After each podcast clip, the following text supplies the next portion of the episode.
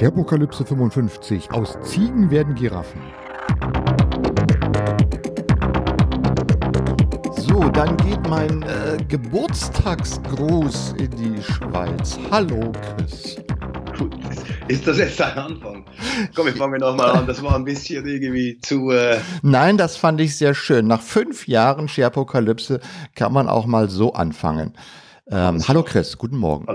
Guten Morgen, Michael. Hallo, liebe Hörer. Ähm, ja, äh, heute ist der, wir zeichnen auf, was ist heute? Der 22. ist heute, ne? Der 22. November. 2018. Ja, und äh, am 18. November 2013 haben wir die erste Sharepokalypse online gestellt. Mit anderen Worten, wir haben jetzt unseren fünfjährigen Geburtstag hinter uns.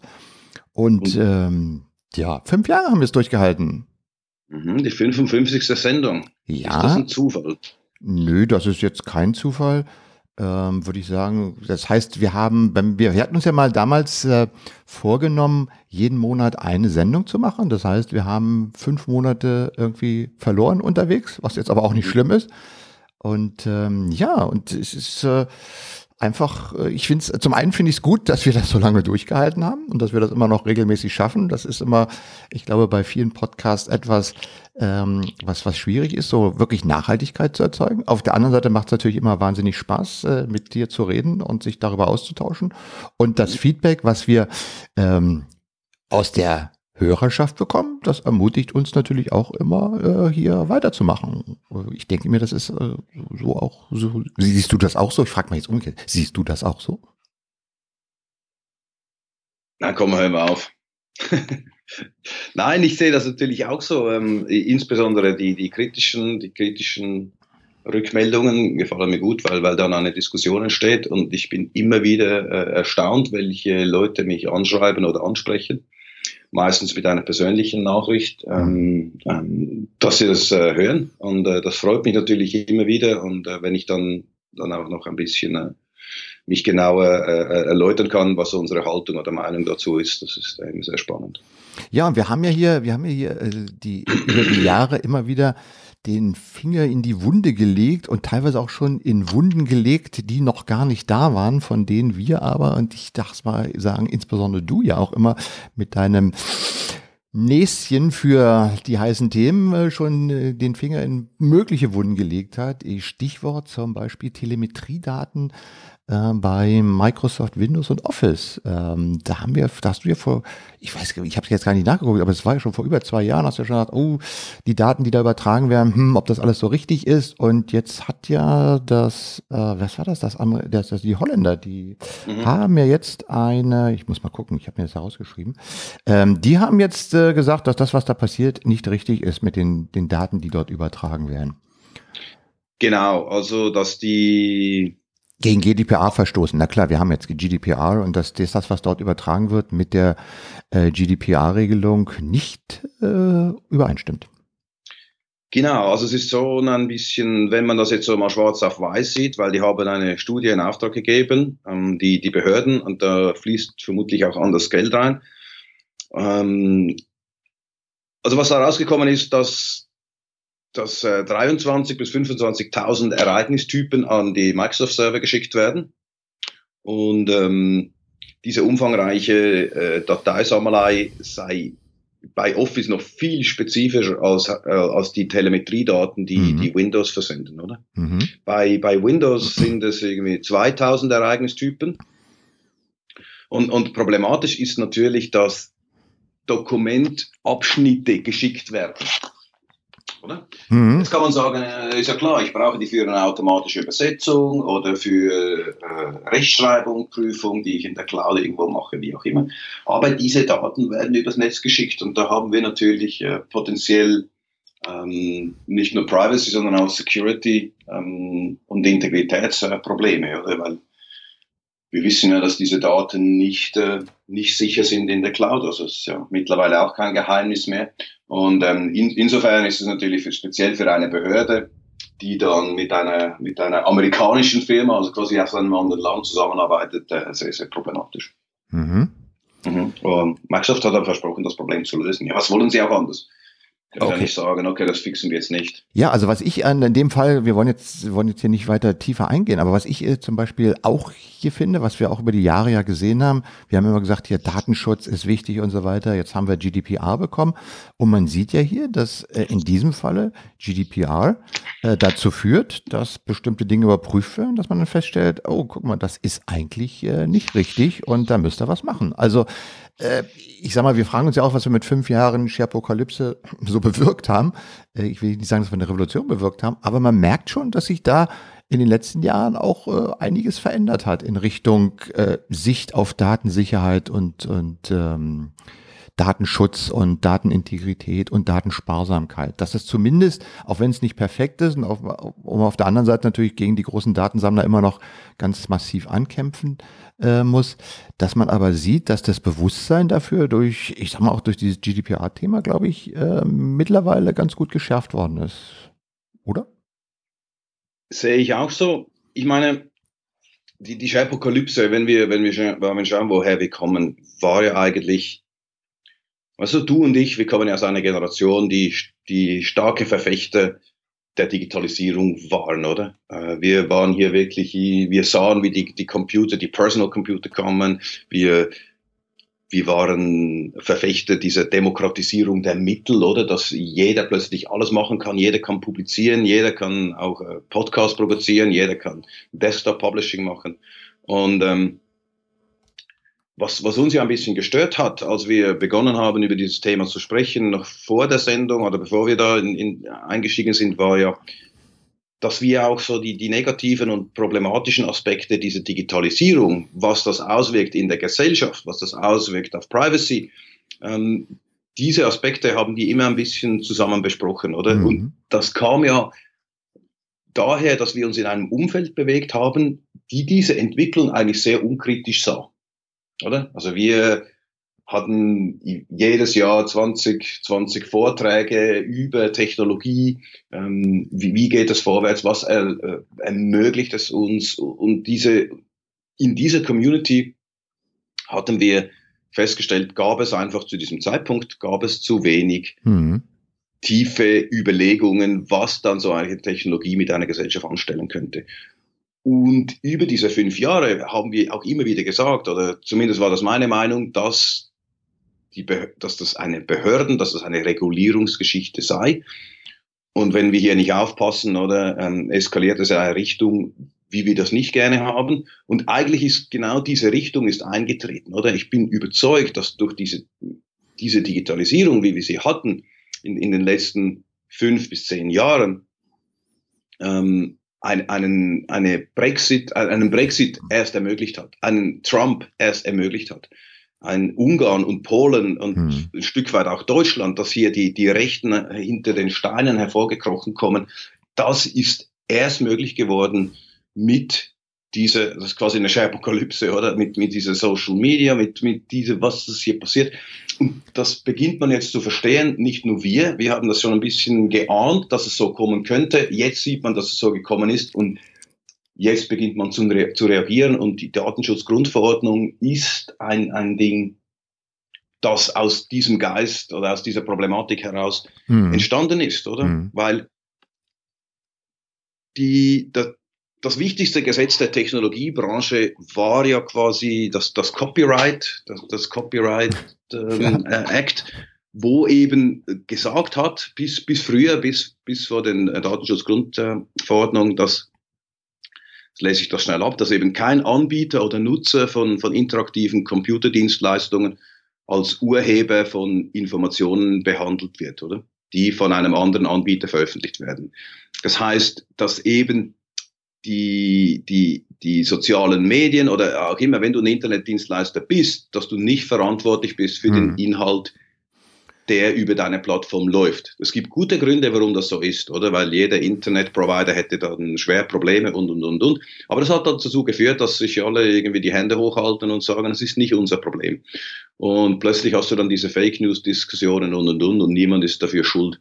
Und in Europa hat man jetzt hat man, hat man auf das reagiert und auch in den USA äh, äh, reagiert man mit dem. Ja, wenn es jetzt nicht das Gelbe vom Ei war, aber, aber trotzdem ein, ein Facebook-CEO muss da schon mal antanzen, oder? Mhm. Und mhm. ähm, muss da plötzlich Rechenschaft äh, sehen und wir sehen ja, dass es äh, dass hier ein Korrektiv stattfindet, oder? Mhm. Und ich glaube auch junge Menschen sehen das äh, zunehmend zunehmend äh, kritischer. Ich meine, ich kann hier nur empirisch sprechen oder von meinen Kindern, aber es ist die Wahrnehmung, dass, dass, dass, äh, dass die Digitalisierung nicht nur positive äh, ähm, Aspekte hat, das ist eindeutig da. Ja, also ich, ich kam, komme jetzt gerade in den letzten zwei Wochen so aus, aus der Konfrontation mit der Praxis, äh, weil ich war auf zwei größeren, zwei größeren Konferenzen, Montag und Dienstag hier auf der Enterprise Business Collaboration in Berlin. Und da kommen ja immer doch ähm, so 150, 200 Leute zusammen aus richtig großen Firmen. Also die haben dann schon mal Installationen mit 100, 200.000 Leuten, äh, bauen ihre Intranets auf, bauen da ihre Kommunikationsstrukturen auf, viele auf Office 365 oder auf Slack und ähnlichem. Und ähm, wenn du dann mal die Präsentationen siehst äh, und auch mit den Leuten sprichst, merkst du schon, wie die auch sagen, okay, auf der einen Seite schätzen wir natürlich die vielen Vorteile, die wir davon haben, um dynamischer zu arbeiten, Informationen, bla bla, dieses ganze Thema, was wir kennen, warum ist Digitalisierung gut und was hilft sie uns durch die tägliche Arbeit, wie hilft sie uns Informationen zu finden und auszuwerten. Auf der anderen Seite siehst du aber bei allen mittlerweile immer drin, ja, und dann haben wir hier Sicherheitskonzept und das ist hier und die, dieser, dieser Punkt in die Richtung, darauf Wert zu legen, ähm, dass auch entsprechende sichere Dinge drin sind, dass die Daten geschützt sind, ähm, das spielt auch eine große Rolle. Wobei auf der anderen Seite immer noch viele, ähm, immer noch äh, wirklich immer die, ich sag mal so, manchmal sag ich, warum ist es noch nicht angekommen? Also da fragte doch ähm, in einer Session, fragte eine Teilnehmerin, na ja, aber wenn ich jetzt meine Daten äh, nach Office 365 speichere, meine Dokumente, sind die denn da sicher? So, jetzt muss man natürlich fragen, physisch sicher. Wir haben jetzt gerade über nochmal gesprochen über die Telemetriedaten, aber sind die Daten da eigentlich sicher gespeichert? Wer, wer hat denn da Zugriff drauf? Wer können die geklaut werden und so weiter und so fort? Ähm, da muss man dann einfach nochmal anfangen, sagen, ich sag mal, vom, vom, vom Technischen her, mit den Rechenzentren, mit den Sicherheitsfunktionen, sind die wahrscheinlich dort technisch äh, viel besser hinterlegt als in jedem, fast jedem Rechenzentrum, was man selber führt, weil einfach Cloud-Dienste äh, ganz anderem Scale, ganz anderen Geschichten was haben, äh, möglichst ganz andere Sicherheitsmechanismen möglich machen und konsistent machen. Das ist zertifiziert von oben bis unten. Äh, und wenn ich meinem Cloud-Anbieter vertraue, und mit dem entsprechenden Vertrag abgeschlossen habe, dann sind meine Daten da auch sicher. Aber interessanterweise fängt man dabei vielen immer wieder an, äh, an diesem Punkt noch zu diskutieren, wo man selber sagt, naja, das müsste ja eigentlich mittlerweile so, die, diese Grundkonzeption, was ist wo sicher, das müsste ja eigentlich mittlerweile schon geklärt sein. Und auf der anderen Seite war auch interessant, ich habe so ein kleines World Café moderiert äh, zum Thema AI und der Modern Workplace, die künstliche Intelligenz. Und ähm, da, die meisten haben gar keine Ahnung. Ich stelle mal die Frage, nutzt jemand von Ihnen schon künstliche Intelligenz am, am täglichen Arbeitsplatz?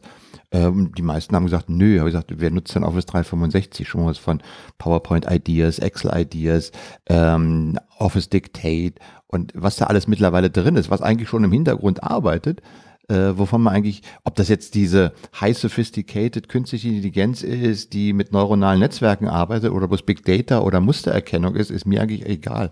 Im Hintergrund passieren Dinge, die automatisiert äh, in diese Richtung gehen und die für mich als äh, Benutzer entsprechende Vorteile bringen. Und da, um jetzt den, den, die, die Schleife wieder zu GDPR zu kriegen, und da merke ich auch, mit GDPR haben wir ja irgendwas gefixt, was die zehn Jahre vorher, ne, Moment, haben wir versucht, was zu fixen, was die ganzen 10, 15 Jahre vorher irgendwie schiefgelaufen ist. Ne? Und dementsprechend sieht das, es ist gut, dass es da ist, hat die Sensibilität gemacht, aber in vielen Fällen finde ich immer noch, ist das irgendwie noch Flickwerk und äh, da ist, es, es hat erhebliche Schwierigkeiten, das dann tatsächlich umzusetzen und es gibt viele Missverständnisse und bla bla bla. So, jetzt kommt das ganze Thema künstliche Intelligenz. Das kommt, das braucht keine zehn Jahre, bis das da ist. Das kommt viel, viel schneller, das ist schon da. Und, und dafür haben wir jetzt auch noch gar keine so richtigen Regeln. Weißt du, so diese Sicherheit, was ist eigentlich mit der, äh, mit, mit, mit der äh, Sammlung von Daten, mit der Auswertung von Daten, mit, mit, mit den ganzen Tools. Also da kommt eigentlich die nächste große Share-Apokalypse, kommt da ganz langsam eigentlich, was ja nie, schnell, einfach auf uns zu. Und äh, deshalb ist es, glaube ich, wichtig, dass man sensibilisiert ist. Die Technik, die uns vom Anblick her fasziniert, wo man sagt, oh, super, cool, was ich da alles machen kann, ähm, die auch zu hinterfragen, ist das, was ich da mache, kann ich mich darauf verlassen? Was hat das für Auswirkungen? Wo gehen meine Daten hin? Wie sicher ist das? Und das kommt, äh, das ist jetzt kein Thema, das wir jetzt mit GDPR und so weiter abgehakt haben, sondern das ist eine konstante Herausforderung, die auch immer schwieriger wird, weil die Entwicklungszyklen und die, die Technologiezyklen immer kürzer werden und immer mehr, immer schneller was passieren kann. Denke ich mir so. Ja, ähm, gebe ich dir ein Stück weit recht. Ich glaube aber allerdings, dass, dass genau diese künstliche Intelligenz ähm, einfacher zu regulieren wird, weil das versteht auch der Laie. Der Laie verstand nicht, was es bedeutet, dass meine Daten nicht privat sind. Was das für eine Auswirkung auf mein Leben haben kann, war sehr abstrakt und kompliziert zu erklären. Das heißt, wenn du mit, mit jemandem gesprochen hast, warum es nicht okay ist, ähm, mit, äh, mit WhatsApp äh, zu, zu äh, mhm. über WhatsApp zu kommunizieren, weil alle deine Daten irgendwie weggehen, inklusive den Adressbüchern, weil das konstant abgeglichen wird, dass, dass das einen Impact hat für dich und, deine, für, und, und dein näheres Umfeld und äh, dass das vielleicht deine Kreditwürdigkeit herunterstufen kann, war das sehr, sehr abstrakt zu erklären. Hingegen diese künstliche Intelligenz, und das sieht man auch, es ist sehr, sehr stark in den Medien, auch also in den, in den breiten Medien, da geht es darum, dass die Leute Bedenken haben, dass eine solche Technologie ihre Arbeitsplätze vernichtet. Und aus diesem Grund ist man hier sehr, sehr viel schneller, weil es sehr viel konkreter ist. Das kann man verstehen. Ein Computer macht meine Arbeit, mich braucht es nicht mehr, ich kriege Hartz IV. Nee. Diese, dieser Zusammenhang ist, ist gegeben und, und deswegen sieht man auch sehr viel Literatur, äh, auch in der breiten Medien, also auch in der Zeitung, wie die Zeit oder so, habe ich immer wieder große Artikel über künstliche Intelligenz und was sind die Folgen davon. Und ich glaube, hier ist, die, ist jemand, der nicht im Thema ist, aber trotzdem äh, informiert. Ja, ja, es gibt eine Menge Informationen. Es wird ganz viel diskutiert. Auf der, der Microsoft Partnerkonferenz in Leipzig im letzten Monat wurde ja auch, stand ja auch KI ganz weit im Vordergrund und äh, es gibt ganz viele AI-Workshops und so weiter, mhm. was ich dann äh, zum einen aber immer so in Richtung Industrial AI, äh, AI äh, kristallisiert. Also die Landwirtschaft hat jetzt hier Sensoren und macht Big Data Auswertung und kann besser düngen oder die machen Predictive Maintenance. Also diese typischen Dinge, wo die Szenarien sind, wo du sagst, oh ja, ist ganz interessant. Mhm. Äh, oder Bots, die jetzt bestimmte äh, Callcenter anfangen zu ersetzen. Mhm. Ähm, aber das ist immer die Frage, was hat das jetzt für mich am Arbeitsplatz zu tun? Und wenn ich jetzt, äh, mein Ansatz ist immer so, dieses, ich habe gehört, das nennt sich Productive AI, äh, hat mir jemand gesagt, das heißt Productive AI. Und das ist halt für, für mich am Arbeitsplatz, was passiert da, äh, wenn ich täglich mit meiner Software arbeite, habe ich da eigentlich noch die Kontrolle darüber, dass das, dass da zum Beispiel meine Verhaltensweisen nicht aufgezeichnet werden. Ist ja toll, wenn die Suche äh, im Unternehmen, meine Unternehmenssuche mir plötzlich Vorschläge macht, ähm, die, äh, die, die, die mir bessere Informationen liefern als, als vorher. Äh, die Frage ist nur, was wird dann alles im Hintergrund aufgezeichnet, ja? Oder wenn ich in meine Meetings jetzt automatisiert äh, als Video aufzeichnen kann, die transkribiert werden, die übersetzt werden und die dann gleich nochmal äh, für zehn Jahre bei Bedarf auch noch abgespeichert werden kann und dann auch noch volltextmäßig durchsuchbar bin, äh, wenn ich dann irgendwann fünf Jahre später mal suche und finde, dann du hast aber damals vor fünf Jahren in dem Meeting das und das gesagt und hier ist es noch, ähm, dann ist, vielleicht kommt dann sozusagen der, der, der Schlag zurück, wo man sagt, oh, das hatte ich aber gar nicht gedacht. Ne? Das ist toll, dass man sowas hat und es gibt viele positive Ansätze, aber man darf, äh, also mein, mein Ansatz ist jetzt immer zu sagen, wisst ihr was, es sind tolle Sachen, die da kommen, aber vergesst und bitte nicht, äh, euch darüber klar zu sein, was da passiert, damit wir nicht wieder in so ein Ding reinlaufen wie, wie mit GDPR, mit dem, mit den anderen Dingen, die wir jetzt haben, wie du schon sagtest, Facebook und alles kam hoch. Wir haben so, oh toll, können wir alles machen und äh, dann haben wir Trump. Brexit und Trump und, und sowas. Ne? genau. Ähm, ja. Naja, gut. Ähm, das, Aber ähm, wir, wir, halten, wir halten von der Schöpferkalypse den Finger drauf. Ja, wir halten die Stellung, das bleibt ja. Und äh, ja, genau, leuchten mit, äh, mit dem Spotlight in die dunklen Ecken der KI. Aber auch in die hellen, da sind wir ganz voll. Und äh, da können wir nämlich nahtlos gleich in das zweite Thema, was wir uns hier so vorgegeben mal überleiten, äh, weil das nämlich auch äh, auf, äh, gerade auf den beiden Veranstaltungen, auf denen ich war, ein Thema war, halt Microsoft Teams. Diese äh, das Thema, dass man mittlerweile versucht, alle Diskussionen in diese Echtzeitkommunikation in Slack, in Chats äh, basierte Systeme zu überführen. Und mhm. da gucken alle rein, da, da gibt's äh, ja, also jeder schaut sich das mittlerweile an und hat auch schon erste Testimplementationen und so weiter und so fort. Aber wenn du dann mit äh, denjenigen redest, die dann auch schon ein bisschen mehr damit machen, dann mhm. sagen die aber auch, das ist aber dann aber auch, äh, wenn, wenn dann jeder zu jedem kommentiert und so weiter, da erhöht sich das äh, Informations, das vermeintliche Informationsaufkommen äh, doch um einiges. Und ähm, ich habe mit zweien gesprochen, die sagten auch, na, wir warten eigentlich jetzt nur, bis irgendwie dann dieses Teams mal explodiert, wenn dann wirklich alle in 20 verschiedenen Teams drin sind oder 15 verschiedenen Teams drin sind und die dann nur noch dabei sind, die einzelnen Chats mit Informationen zu befüllen, nachzulesen und ähnliches. Und äh, Anwender von Slack sagten mir auch, äh, dass man sowas auch schon bei Slack gesehen hat, dass das am Anfang ein großer Hype war und dann, als alle richtig damit richtig angefangen zu arbeiten, ähm, dass dann einfach der der, der, der, der Noise viel zu groß war, dass man schlecht filtern kann und dass man dann einfach auch wieder in der Richtung ähm, die, die, die Nutzung ein bisschen runtergefahren hat. Und man muss sich dann eben auch auf diese Kommunikationsarten einstellen und man muss dann eben einen Weg finden, das eben nicht zu so einer Müllhalde werden zu lassen. Ne? Also da denke ich mir, ist ähm, für, für die alltägliche Arbeit auch schon der nächste Stressfaktor äh, in, am Horizont erkennbar. Du setzt doch auch Teams ein, ne? oder macht ihr das nicht? Oder macht ihr nur Slack? Ähm, ja, beides. Ähm, was noch viel schlimmer ist. Ja, wir hatten das, ähm, das ist auch eine, eine Wahrnehmung, die, die hatten wir schon in Vorbereitung zur Sendung ja ähm, unabhängig mhm. jetzt von der Sendung äh, besprochen, dass diese, diese synchrone Kommunikation ist, wenn, wenn du wirklich damit arbeitest und du bist mit zwei Teams unterwegs, ähm, also in mehr arbeite ich nicht, aber nur schon da ist die, die synchrone Kommunikation, killt eigentlich deine Produktivität, hm. weil es konstant irgendwie deinen Arbeitsfluss unterbricht. Hm. Und äh, klar kannst du hier Messages, oder? Aber du hast ja all diese Channels und ähm, dann hast du noch Direct Chats und und und und, oder? Du kommst gar nicht mehr nach mit irgendwie all deine Kanäle irgendwie die, die, das, das Messaging, also die Benachrichtigung hier äh, konkret äh, ein, einzustellen. Aber es ist schon so, also ich nehme das auch wahr, das ist jetzt wiederum empirisch, ich habe da keine Untersuchung irgendwie dazu gesehen, äh, aber für mich kann ich sagen, dass diese synchrone Kommunikation, wie sie eben Teams und Slacks und wie sie alle heißen, anbietet, das unterbricht deinen Arbeitsfluss die ganze Zeit, oder? Mhm. Und was es eben auch macht, ist was mich viel mehr, oder was mich noch mehr stört als dieser Unterbruch, der ist schon nervig genug. Ich kann es ja schließen, äh, ich kann einfach ein, ein, kann es quit und sagen so Tomato, ich arbeite jetzt 50 Minuten und dann mache ich 10 Minuten Pause. Aber, aber diese, diese synchrone Kommunikation generiert so ein, ein Druck, dass eine Antwort erwartet wird, oder? Weißt du, du, ja, du, du, schickst, du, du schickst so einen, Chat ab, oder? Hey, hey äh, äh, Müller, ähm, wie, wie sieht das, dieses und jenes aus? Und dann hast du deinen Kanal zu, du antwortest nicht und dann sieht man dich beim Kaffee trinken, oder? Und dann hast du, ich habe dir eine, eine Frage geschickt und du, du antwortest mir nicht und trinkst hier Kaffee.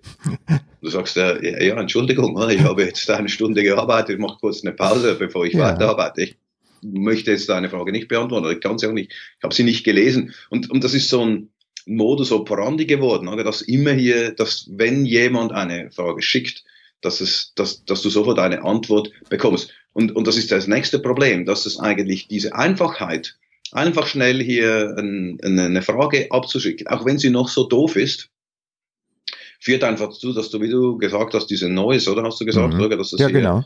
eine Müllhalde wird, oder du hast plötzlich aus einem, wohl, aus einem wohlüberlegten Satz in einem E-Mail ähm, generierst du einfach fünf Fragen im, im, im Chat. Mhm. Oder? Ja, ja. Statt eine Message, die du sagst, das muss ich arbeiten. Das sind die fünf Punkte, oder? Das sehe ich oft bei, bei uns und wir sind noch ein, ein kleines Team. Ähm, aber ich sehe hier, dass, dass das fünf äh, Message Bubbles sind, oder? Hm. Kannst du mir dieses äh, organisieren und auch noch dieses? Äh, danke. Oh, vergessen habe ich noch, das sollte ich auch noch haben. Danke ah, und am Montag sollte ich dieses auch noch haben. Hm. Also das wäre dir in einem E-Mail zum Beispiel nicht passiert, oder? Das ist eben, weil diese Kommunikation so, so einfach ist. Und das führt für mich dazu als Wahrnehmung, dass diese, dass diese Teams und, und Slack-Channels, die sind eigentlich so wie ein niemals endendes Meeting. Hm. Weißt du, immer hatte jemand noch etwas. Was du sagst, so, so, so, jetzt sind wir fertig, oder? Und so, ah, ich habe noch einen Einwand. Ja. Und immer hat, es, es hört nie auf. Du ja. hast quasi von morgens bis am Abend hast du ein never-ending Meeting. Ja, Arbeitsmethodiker würden dir jetzt wahrscheinlich sagen, na, es gibt ja verschiedene Sachen, wie du schon gesagt hast, mach 50 Minuten und dann mach Pause und äh, reservier dir Zeitblöcke, wo du was machst. Aber auf der anderen Seite ist das halt auf deinem System immer die Bubble, die aufpoppt und ähm, du musst dann darauf antworten. Das ist, ich habe übrigens neulich, kennst du diese 52-17-Formel? Mhm. Kennst du die? Mhm. Das ist, äh, habe ich neulich auch gehört. Äh, nach 52 Minuten Arbeiten sollte man 17 ja. Minuten Pause machen. Das wäre genau. das Optimale für die weichen Zellen da oben. Das ist das, äh, das Tomato-Prinzip. Ah, cool. Siehst du? Ja, genau. Gibt es, gibt es aber Apps dazu. Kannst du auch mit Apps lösen. Habe ich bei mir. genau. So eine Tomato-App, also so eine Tomatenuhr, genau. die dann äh, abläuft und äh, wo du quasi fokussiert bist. Ja, ja, genau. Noch, ich, hab ich noch, ein, noch ein Tool, was, was, was Benachrichtigungsbubbles schickt. Jetzt Pause machen. Was. Ja, aber ich glaube, das aber, genau. aber da darf ich noch was zusammenfixen, ja, ja. Äh, zusammenfixen, zusammenfassen. Ja. Ist, ist eben, ich, ich glaube, genau diese, diese synchrone Kommunikation, so wie ich es das sehe, nach irgendwie drei, vier Jahren, wo wir das brauchen, es, es ist angetreten, und ich spreche ein bisschen von Slack, es ist angetreten, um, um mein Inbox-Overload zu lösen. Mhm. Und das hat es eben, das hat es nicht gelöst.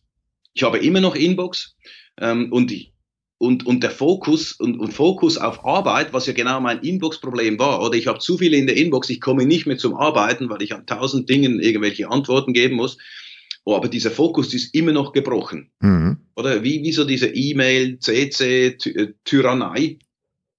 Ähm, jetzt, jetzt bin ich quasi bei allem CC. Jetzt bin ich in, in hunderten von Kanälen CC. Also es ist quasi, eigentlich ist es so ein bisschen, äh, nicht schlimmer geworden, aber es hat auch nichts, es hat auch nichts, äh, mhm. es hat auch nichts gelöst. Also was, Und, ja, weil, ja, ja. Mach, weiter, mach mal weiter. Aber jetzt kommen alle diese Teams und, und Slack-Liebhaber äh, auf mich zu. Ähm, ich möchte gerade äh, hier die Warnung absetzen. Ja, ich finde es toll. Ich, ich glaube, das ist der richtige Weg, aber wir sind noch nicht da, wo wir sein sollten. Ich glaube, synchrone Kommunikation muss, muss, diese, muss einen Weg finden, zu, was ist synchron und was ist asynchron, dass alles in einem Tool ist, finde ich cool. Aber wir, wir dürfen nicht alles synchron machen, oder? Weil das ist definitiv, löst uns keines der Probleme, ist einfach dasselbe Problem in einen anderen Kanal abgelegt ja. und äh, unter ein Dach, unter ein Dach genommen, oder? Ja, also was ich, äh, insofern äh, denke ich mir, muss man sich wirklich mit, wenn man Teams einsetzt, tatsächlich über die Arbeitsmethodik und äh, wirklich Gedanken machen, weil ich sehe da noch einen ganz anderen Punkt. So wie, wie Microsoft Teams sich über die letzten anderthalb Jahre entwickelt hat, ich, ich habe mal gesagt, das wird das neue Outlook. Ja, also wenn ich vielleicht mal in einem Jahr auf meinen äh, täglichen digitalen Arbeitsplatz gucke, dann habe ich einmal ein Outlook offen für meine E-Mail, die mache ich morgens auf, lasse die durchlaufen, abends mal wieder zu. Dann mache ich mein Teams auf, da mache ich meine ganzen Projekte drin. Dann mache ich vielleicht noch ein, äh, eine SharePoint News App auf, um die Nachrichten zu bekommen, wenn man das nutzt. Dann habe ich vielleicht noch einen Yammer, wenn wir das nutzen. Und dann habe ich vielleicht noch Microsoft Stream für die, für die Videokommunikation. Ich kann mich also mit fünf verschiedenen ähm, Dingen, mit fünf verschiedenen Apps äh, sozusagen ähm, durch den Tag hängen, wobei Teams einen Schwerpunkt nehmen wird, weil ich ja in Teams mittlerweile eben nicht nur diese Chat-Kommunikation drin habe, sondern ich kann ja über die Tabs und über die Konnektoren im Grunde so, so eine Teams-Seite alles reinschmeißen. Da kann mein Planner drin sein, da kann meine SharePoint-Seite, Bibliothek drin sein und so weiter. Das heißt, dieser dieser, äh, diese, diese äh, Möglichkeit, sich aus diesen Chats, sagen wir mal, ein bisschen auszuklinken und sagen, ich mache das jetzt mal zu, führt eigentlich äh, perspektivisch dazu, dass du sagst, wenn ich meinen Teams zumache, habe ich gar nicht meinen Arbeitsplatz mehr. Ja? Weil ich werde wahrscheinlich nicht mehr in meinen Browser gehen, um da äh, irgendwo, äh, weiß ich was, meine Dokumente dann aufzurufen oder zu suchen. Ähm, durch diese Verknüpfung ist, sagen wir mal, was ja vielleicht auch gar nicht so schlecht ist, dass der, der Chat auch gleich mit den Arbeitsdokumenten und so weiter äh, in einer App richtig gut verknüpft ist. Auf der anderen Seite, wenn du mit deinen Dokumenten arbeitest, das offen hast, dann laufen trotzdem diese ganzen Chats ein und lenken dich immer wieder ab. Also die Gefahr, dass das oder die äh, die Selbstdisziplin, die man aufbringen muss, um das zu trennen und auch die die Teamkommunikation äh, oder die, die, wie sagt man, die Vereinbarung im Team hat auch jemand auf der Konferenz gesagt, lass mich so anfangen. Die haben auch gesagt, wenn ihr mit Teams anfangt, dann setzt euch vorher hin und sagt, was wollen wir wofür benutzen, wie nutzen wir es und vor allen Dingen, was nutzen wir nicht mehr.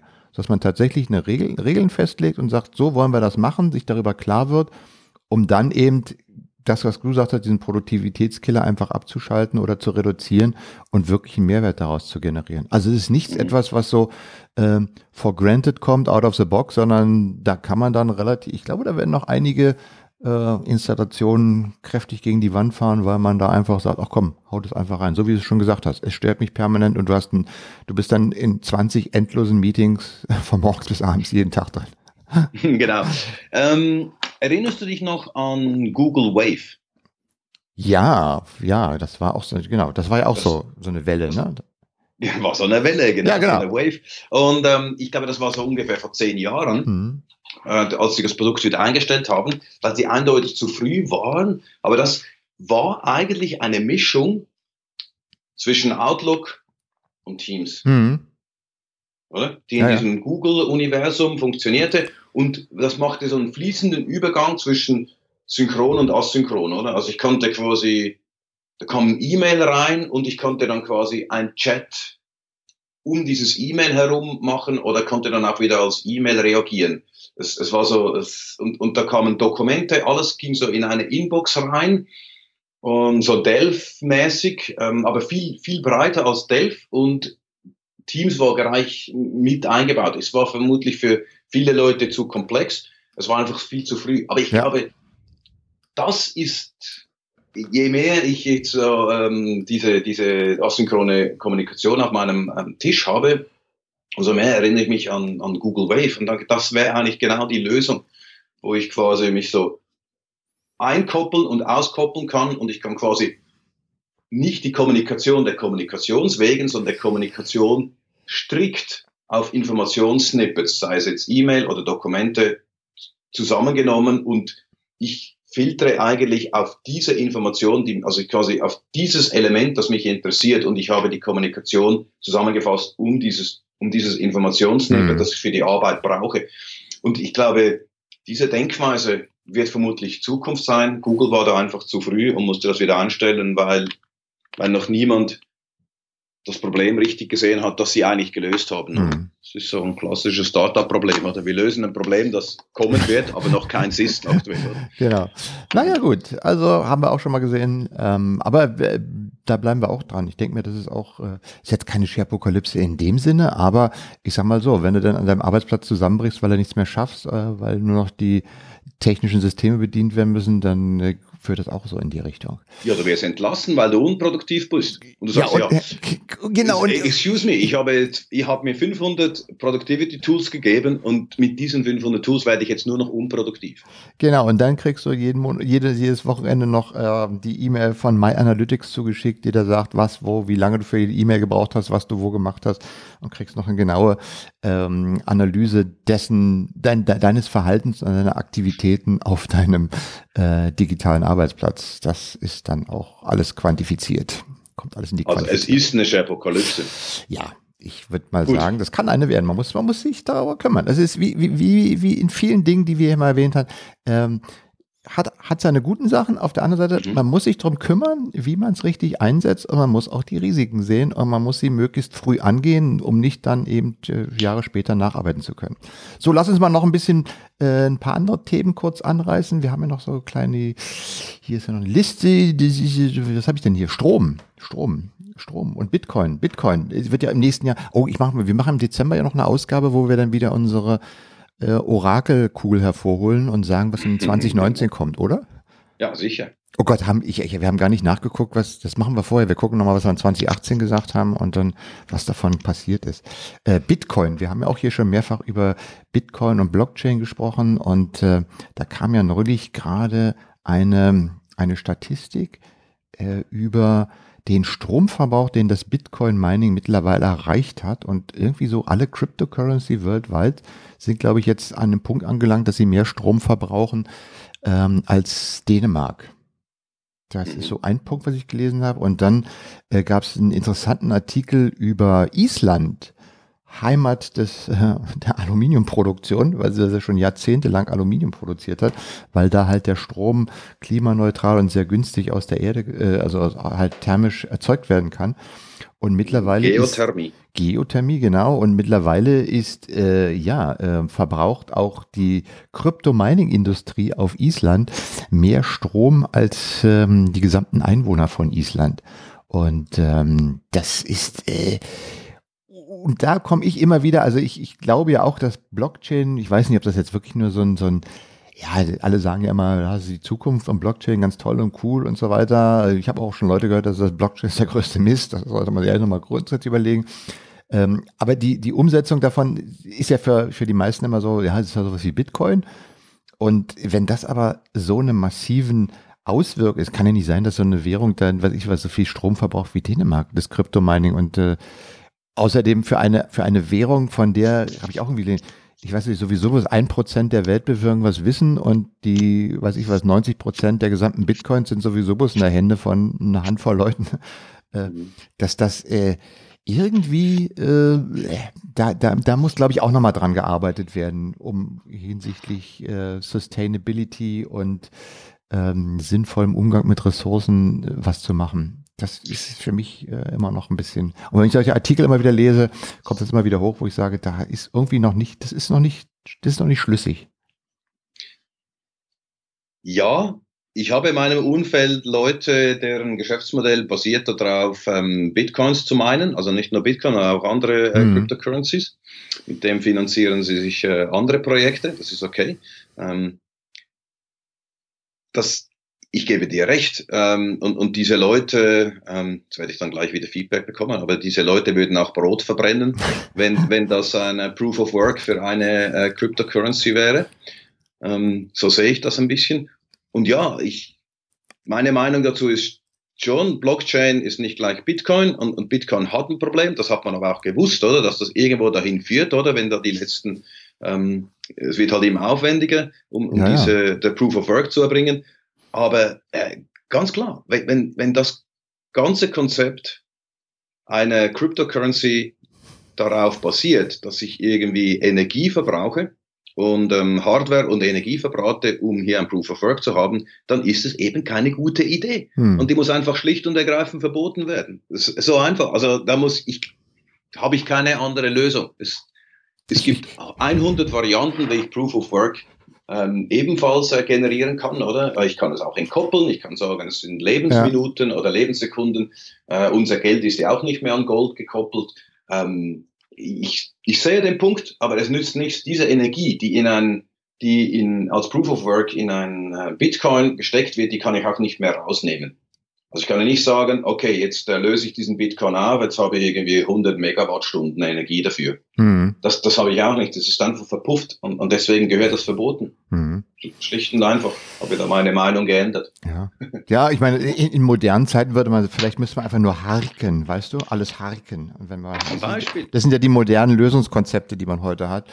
Äh, also das ist, wie gesagt, das finde ich äh, auch da wieder so eine, eine, Technologie, die einfach, wenn man mal von, von der Blockchain hört, ich habe gerade neulich wieder ähm, nochmal einen Vortrag von, von äh, Günter Duck gehört, der ja auch immer gerne sagt, so Notare, äh, Grundbuchgeschichten äh, könnte man mit Blockchain komplett ablösen und so weiter. Ähm, könnte alles äh, super klasse sein. Ähm, und wäre sehr effizient, würde nicht mehr so viele Kosten verursachen.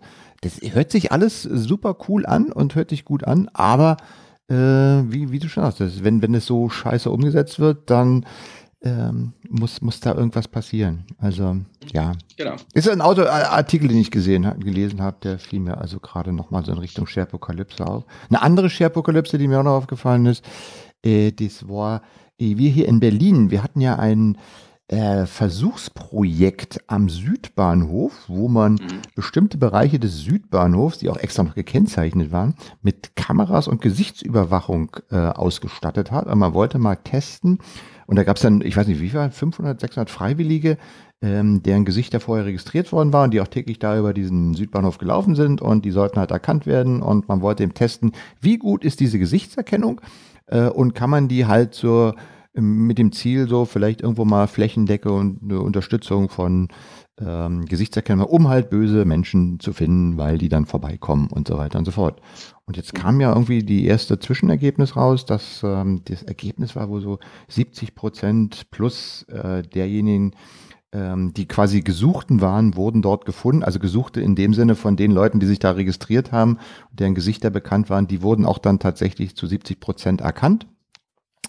Ähm, und äh, das hört sich gut an und das könnte man jetzt also äh, das System äh, in Zukunft auch äh, weiter ausrollen und äh, wäre eine tolle Sache. Ne? Das hört sich dann vielleicht auch gut an. Dann kam, äh, habe ich einen ähm, Artikel gelesen von Jürgen Hermes, der als äh, Wissenschaftler am Institut für Digital Humanities an der Universität Köln arbeitet, der sich mal mit diesen Prozentzahlen auseinandergesetzt hat. Und wir wissen ja immer, dass dieses mit diesen Prozentzahlen in den Statistiken äh, der Satz von Bayes steckt dahinter, so bedingte Wahrscheinlichkeiten, Abhängigkeiten, äh, dass, dass diese Prozentzahlen immer irgendwie was Trügerisches haben und wenn man sich die mal wirklich hinterfragt, dass das dann ganz ähm, plötzlich zu ganz anderen Dingen, äh, äh, äh, zu ganz anderen Erkenntnissen führt.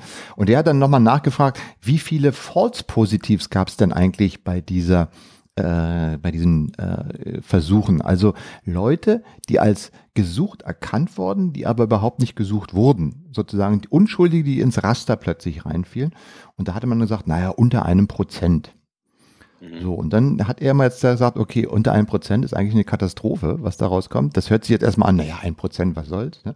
Und er hat dann mal, da kann man sich den Artikel mal in Ruhe durchlesen, äh, hat er mal geschrieben, wenn man das mal auf ganz äh, Deutschland hochrechnen würde, bei 80 Millionen, äh, würde ein Prozent False bedeuten, dass man äh, bei der 70-prozentigen Erkennungsrate ungefähr von den Gesuchten äh, 560 identifizieren würde, dass man aber ungefähr 800.000 Falschmeldungen produzieren würde. Ja, und wenn man sich diese Zahlen mal so gegenüberstellt, dann merkt man auch, okay, da muss ein System, glaube ich, noch ganz anders sein. Äh, um wirklich gut zu funktionieren. Aber die Frage, die man sich eigentlich davor stellen müsste, ist, will man das überhaupt? Ja, will man das überhaupt? Und äh, ist es, bringt es auch überhaupt etwas? Und ja, das, ähm, da kann ich nur empfehlen, wir verlinken mal den Artikel in den Show Notes. Das äh, empfehle ich mal durchzulesen. Mhm. Man schätzt ja, das ist, das ist ja genau die Frage, oder? Dass man sagt, doch, doch, doch, das ist gut, oder? Da erkennen wir die Terroristen, die da über den äh, Berliner Südbahnhof laufen oder in, in Hamburg hm. ähm, da rumlaufen, das ist alles super. Aber wenn ich sage, weißt du, wir möchten gerne Gesichtserkennung im äh, Supermarkt haben, da werden die Leute sagen, nein, nein, nein, nein. Hm. Dann nehmen, dann nehmen die ja mich auf. Hm. Da, da, hast du dieses, da hast du diese Diskussion äh, damit getan. Da sagst du, ja, was passiert, wenn du dann im Bahnhof rumläufst? Wirst ja auch aufgenommen. Das ist ja ungefähr dasselbe, oder? Hm. Äh, da, da tun sich die Leute aber schwer, oder? In den Diskussionen dann, oder? Wenn, wenn du genau diese Frage aufwirfst. Oder wo ist denn der Unterschied zwischen dem Bahnhof und dem Supermarkt? Klar. Klar. Klar. Das wollen sie dann nicht. Ja. Übrigens ist mir aufgefallen, ich war, war auf der Office 365-Konferenz in Amsterdam. Am Amsterdamer Flughafen, wenn du davon, wenn du da reinkommst, steht außen an der Tür dran. Ähm, Achtung, äh, äh auf diesem Bahnhof äh, werden, auf dem Flughafen werden sie äh, per, per WLAN und per Bluetooth getrackt. Okay. zumindest steht zumindest außen dran. Ja. So nach dem Motto, hier ist mein GDPR-Haken. Ja, also auch da sich von großen Zahlen nicht von den Zahlen äh, immer mal hinterfragen und gucken, was bedeuten die wirklich und ähm, was hat das dann eigentlich für Konsequenzen, wenn man solche Zahlen um die Ohren haut. Mhm. Gut, du hattest auch noch was. Du hast was mit Kunst.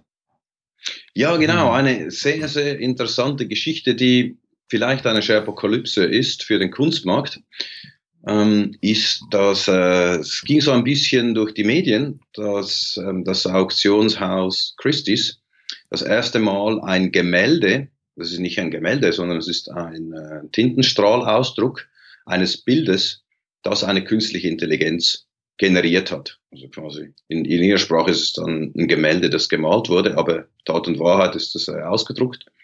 Und die haben das für 380.000 Euro verkauft. Okay. okay. Wer kriegt das, das, Geld? Das ist das erste Mal, dass ein Bild versteigert wurde, das nicht von einem Menschen gemalt wurde. Ja. Dieses Bild zeigt so umrissmäßig einen Menschen, aber das Gesicht kann man nicht erkennen. Also es ist irgendwie ziemlich, ziemlich äh, schlecht. Aber es zeigt so einen Mann in einer dunklen Kutte mit, mit einem weißen Kragen und ähm, Aufgedruckt auf diesem Bild ist auch noch die, äh, der Name des Algorithmus. Der heißt MinG Max D und, und die Formel dazu, so eine mathematische Formel. Und ähm, das Problem, es gibt natürlich diverse Probleme. Klare Regeln, es, wer jetzt der Autor des Werkes ist. Das wollte ich gerade äh, fragen. Wer ist der Urheber? Wer hat denn jetzt Urheberrecht? Wer ist der Autor? Wer, wer, wer kriegt dann das Geld jetzt? Äh, genau, das ist so die Diskussion, wenn man der so ein bisschen gefolgt wird. Es gibt noch keine Antwort.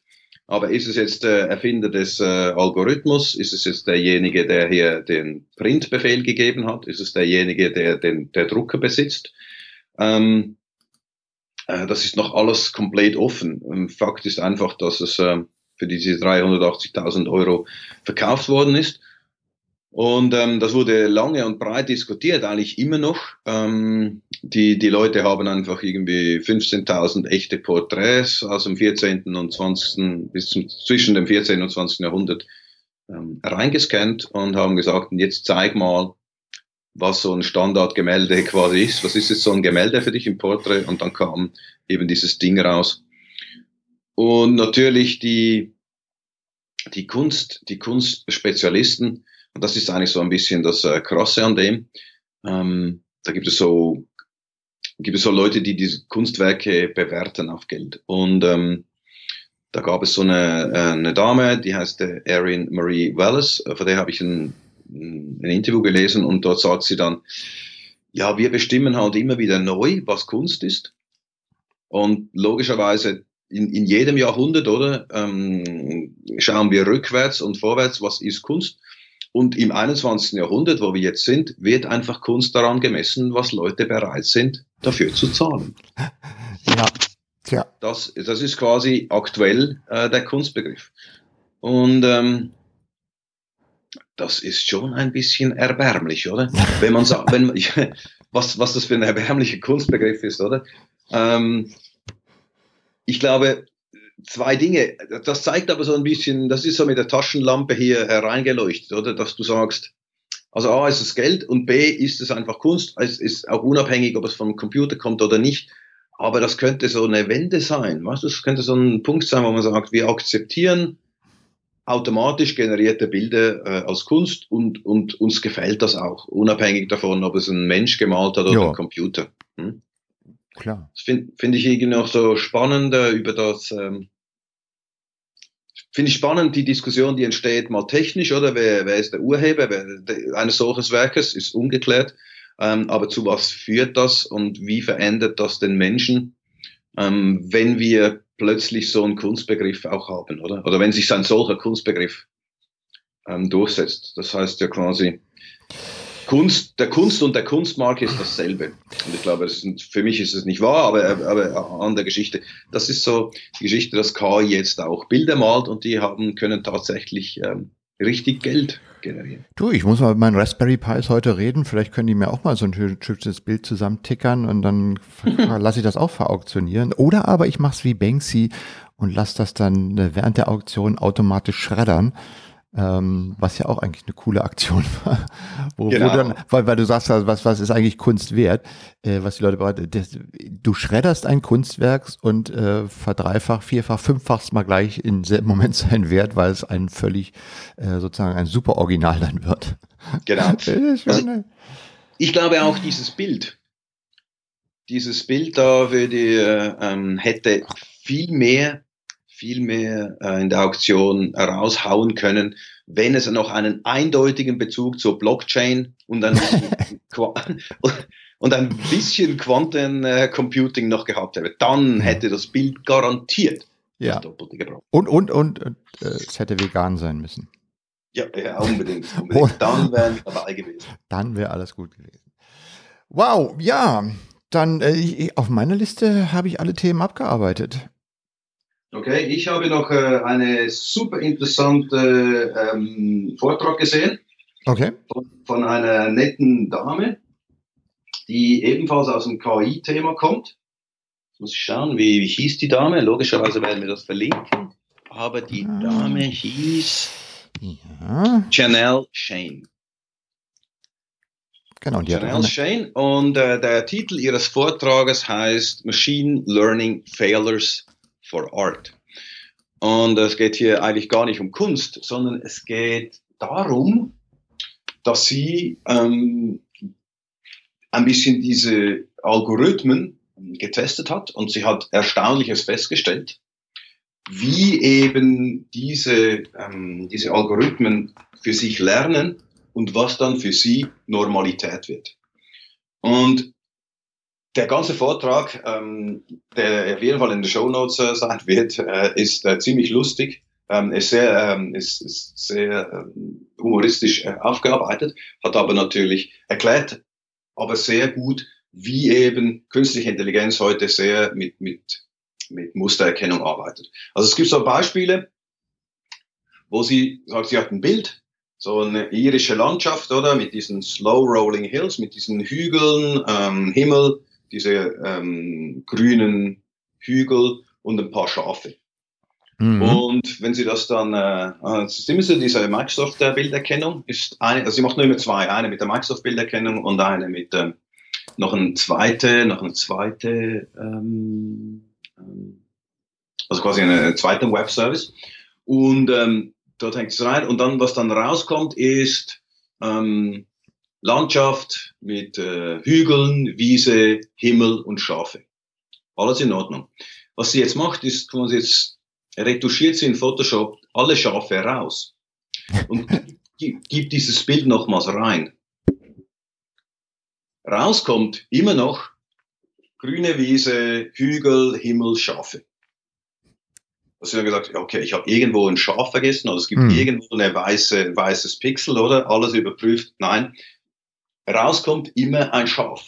Also quasi wenn Jetzt hat man gesehen, also was passiert hier ist, immer wenn ein Bild kommt, das irgendwie diese charakteristischen grünen Hügel hat, da hat es immer Schafe drauf. In 99, also quasi in 90 Prozent der Fälle hat es Schafe drauf und deswegen sagt das System, hier sind Schafe, auch wenn es gar keine Schafe erkennt, weil es die Schafe nicht erkennen kann, sondern weil es nur die Gesamtheit aller grünen Hügel und, und Himmel gesehen hat und es sind immer Schafe da. Hm. Und das wurde als, als richtig bewertet und deswegen sind hier auf diesem Bild Schafe.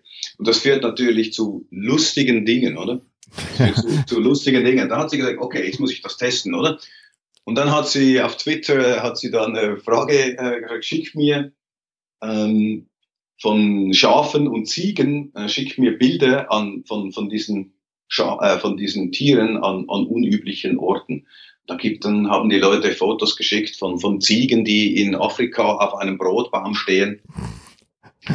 Und was dann rauskommt, ist natürlich, du schickst einen afrikanischen Brotbaum, also Affenbrotbaum, ähm, wo Schafe drauf sind, schickst du äh, hier zu der Microsoft Bilderkennung und rauskommt ähm, afrikanischer Affenbrotbaum äh, mit Giraffen.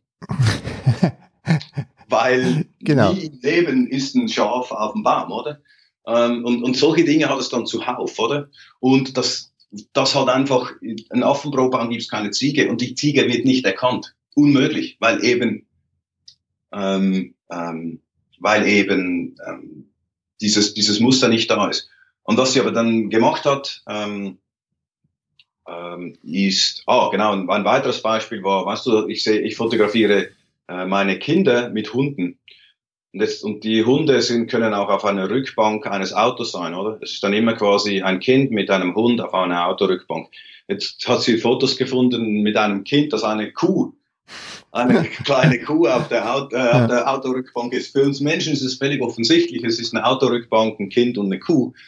Das ist, das ist für das System immer ein Hund, weil einfach niemand, niemand macht hier eine, Kuh äh, auf den Rückbank, oder? Und deswegen sagt das System nicht. Aber interessant wird es dann im Umkehrschluss, dass sie sagt, sie lässt das System definieren, dass du sagst, was ist dann ein perfekter Mensch? Also quasi, sie kehrt die, die, die Muster um und sagt, sie generiert quasi eben das Umgekehrte, genau das, was diese Leute mit dem, mhm mit, was die Leute gemacht haben aus dem, aus dem Porträts, dass sie sagt, ich habe 15.000 Porträts, sag mir jetzt, was ist das perfekte Porträt? Und sie sagt, ich habe, ich möchte gern ein, ein Mädchen, das eine Pizza isst.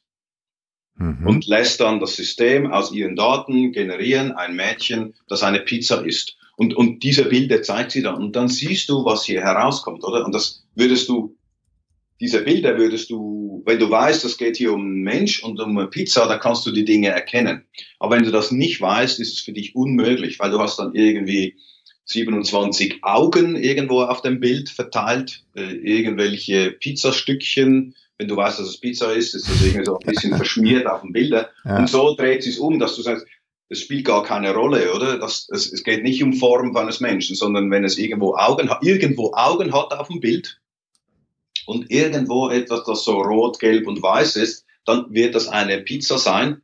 Und es gibt vermutlich noch ein anderes Merkmal, das definiert, ob es ein Mädchen oder ein, ein Junge ist, aber das hat nichts mit dem zu tun, was wir Menschen als ein Muster erkennen, dass wir sagen, das ist ein Mädchen und eine Pizza. Man, äh, man muss immer lachen, es ist so eine 45 Minuten Schmunzeln und Lachen, oder? Weil sie natürlich ähm, auch mit, mit Bots, also quasi die in der Sprache, oder? In der, in der Sprache hast du dieselben Muster, oder? Weil die Systeme sind ja nicht intelligent, sondern die probieren nur Muster zu erkennen und sie probiert dann genau dieses Verhalten mit Chatbots ähm, nachzubauen, wo sie dann eben fragt, ähm, was, äh, äh, wie, wie viele Giraffen habe ich auf der Pizza? Und das System sagt dann drei. Mhm. Du sagst irgendwie, wieso? Du quasi. Und so, ähm, das zeigt genau, also es ist irgendwie hochinteressant. Es ist eine halbe Stunde, halbe Stunde Lachen. Und, ähm, aber man geht raus und, und hat verstanden, wie werden diese Muster gebaut und nach welchem Muster erkennt ein, erkennt diese Bilderkennung ähm, oder nach welchen Mustern er, machen diese Bilderkennungsalgorithmen machen Dinge fest und warum fallen sie und warum fehlen sie eigentlich ja. bei, bei Basissachen, die wir als Menschen eindeutig sofort erkennen. Mhm. Unbedingt, äh, unbedingt schauen. Machine Learning, Failures for Art bei Janelle Shane. Ja, ich finde es ja immer toll, wenn sich, wenn, wenn wir so einen Podcast machen und äh, wir so einen Zirkel reinkriegen, weil am Anfang haben wir im Prinzip ja auch das besprochen, dass wir auf die künstliche Intelligenz immer gucken müssen, was macht die tatsächlich.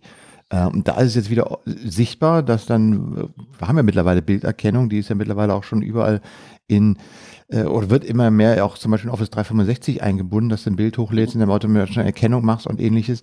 Ähm, da muss man darauf achten, dass das tatsächlich auch die Ergebnisse liefert, die man, die man gerne hätte, ne? Und nicht, dass du, wie, wie du jetzt gerade beschrieben hast, äh, da werden dann eben äh, aus Ziegen werden dann mal schnell Giraffen. Das ist irgendwie, ähm, da muss man aufpassen. Da muss man aufpassen bei der modernen Technik. Ganz klar. Aus Ziegen werden Giraffen. Ja, ich, ich, ja, ich sehe, ich sehe, ich, ich merke schon, aus Ziegen werden Giraffen. Das ist schon richtig. Das schreiben wir mal rein. So. Ähm, Giraffen. Ziege. So. Genau, ja. Ähm, okay, gut. Dann ist unsere Liste abgearbeitet, würde ich mal sagen. Die 55. Sendung ist durch. Die 55. Sendung. So, jetzt habe ich noch zwei Dinge. Zum einen, weil es jetzt die 55. Sendung ist, mir gerade so spontan eingefallen. Wer sich bis jetzt hier durchgehört hat, äh, der kann uns bitte mal Feedback geben. Der kann einfach an unsere E-Mail-Adresse info.sharepokalypse.de schreiben. Äh, schreibt einfach eine Nachricht hin, schreibt, ich habe es bis hierhin gehört. Punkt. Und ich verspreche auch, dass wenn ich in der nächsten Woche auf der Europäischen SharePoint-Konferenz in Kopenhagen bin, ich werde irgendein Gadget mitbringen, was wir dann unter all diesen Anwendern verlosen. Machen wir mal so. Mal gucken, wie lange das bis zum Ende durchgehört wird. Mal gucken, ob da überhaupt jemand antwortet. Aber ist ja kein Thema. Und das zweite ist, weißt du, dass heute der 22. November ist? Habe ich am Anfang schon gesagt, ne? Mm, ja, das ist gesagt, aber ich weiß nicht, was für eine Bewandtnis hat. Das ist heute der 55. Tag von der Ermordung von John F. Kennedy. Echt? Und die 55. Apokalypse? Oh, um Gottes Willen. Oh, oh. oh. No, no, no, no, no, no, no. Verschwörungstheorie. Das ist die Verschwörungstheorie zum Ende. Ich glaube, liebe Hörer, damit lassen wir euch jetzt allein. Bis zur nächsten. Danke fürs Zuhören. Danke auch für den netten Talk, Chris. Schönen Tag. Tschüss.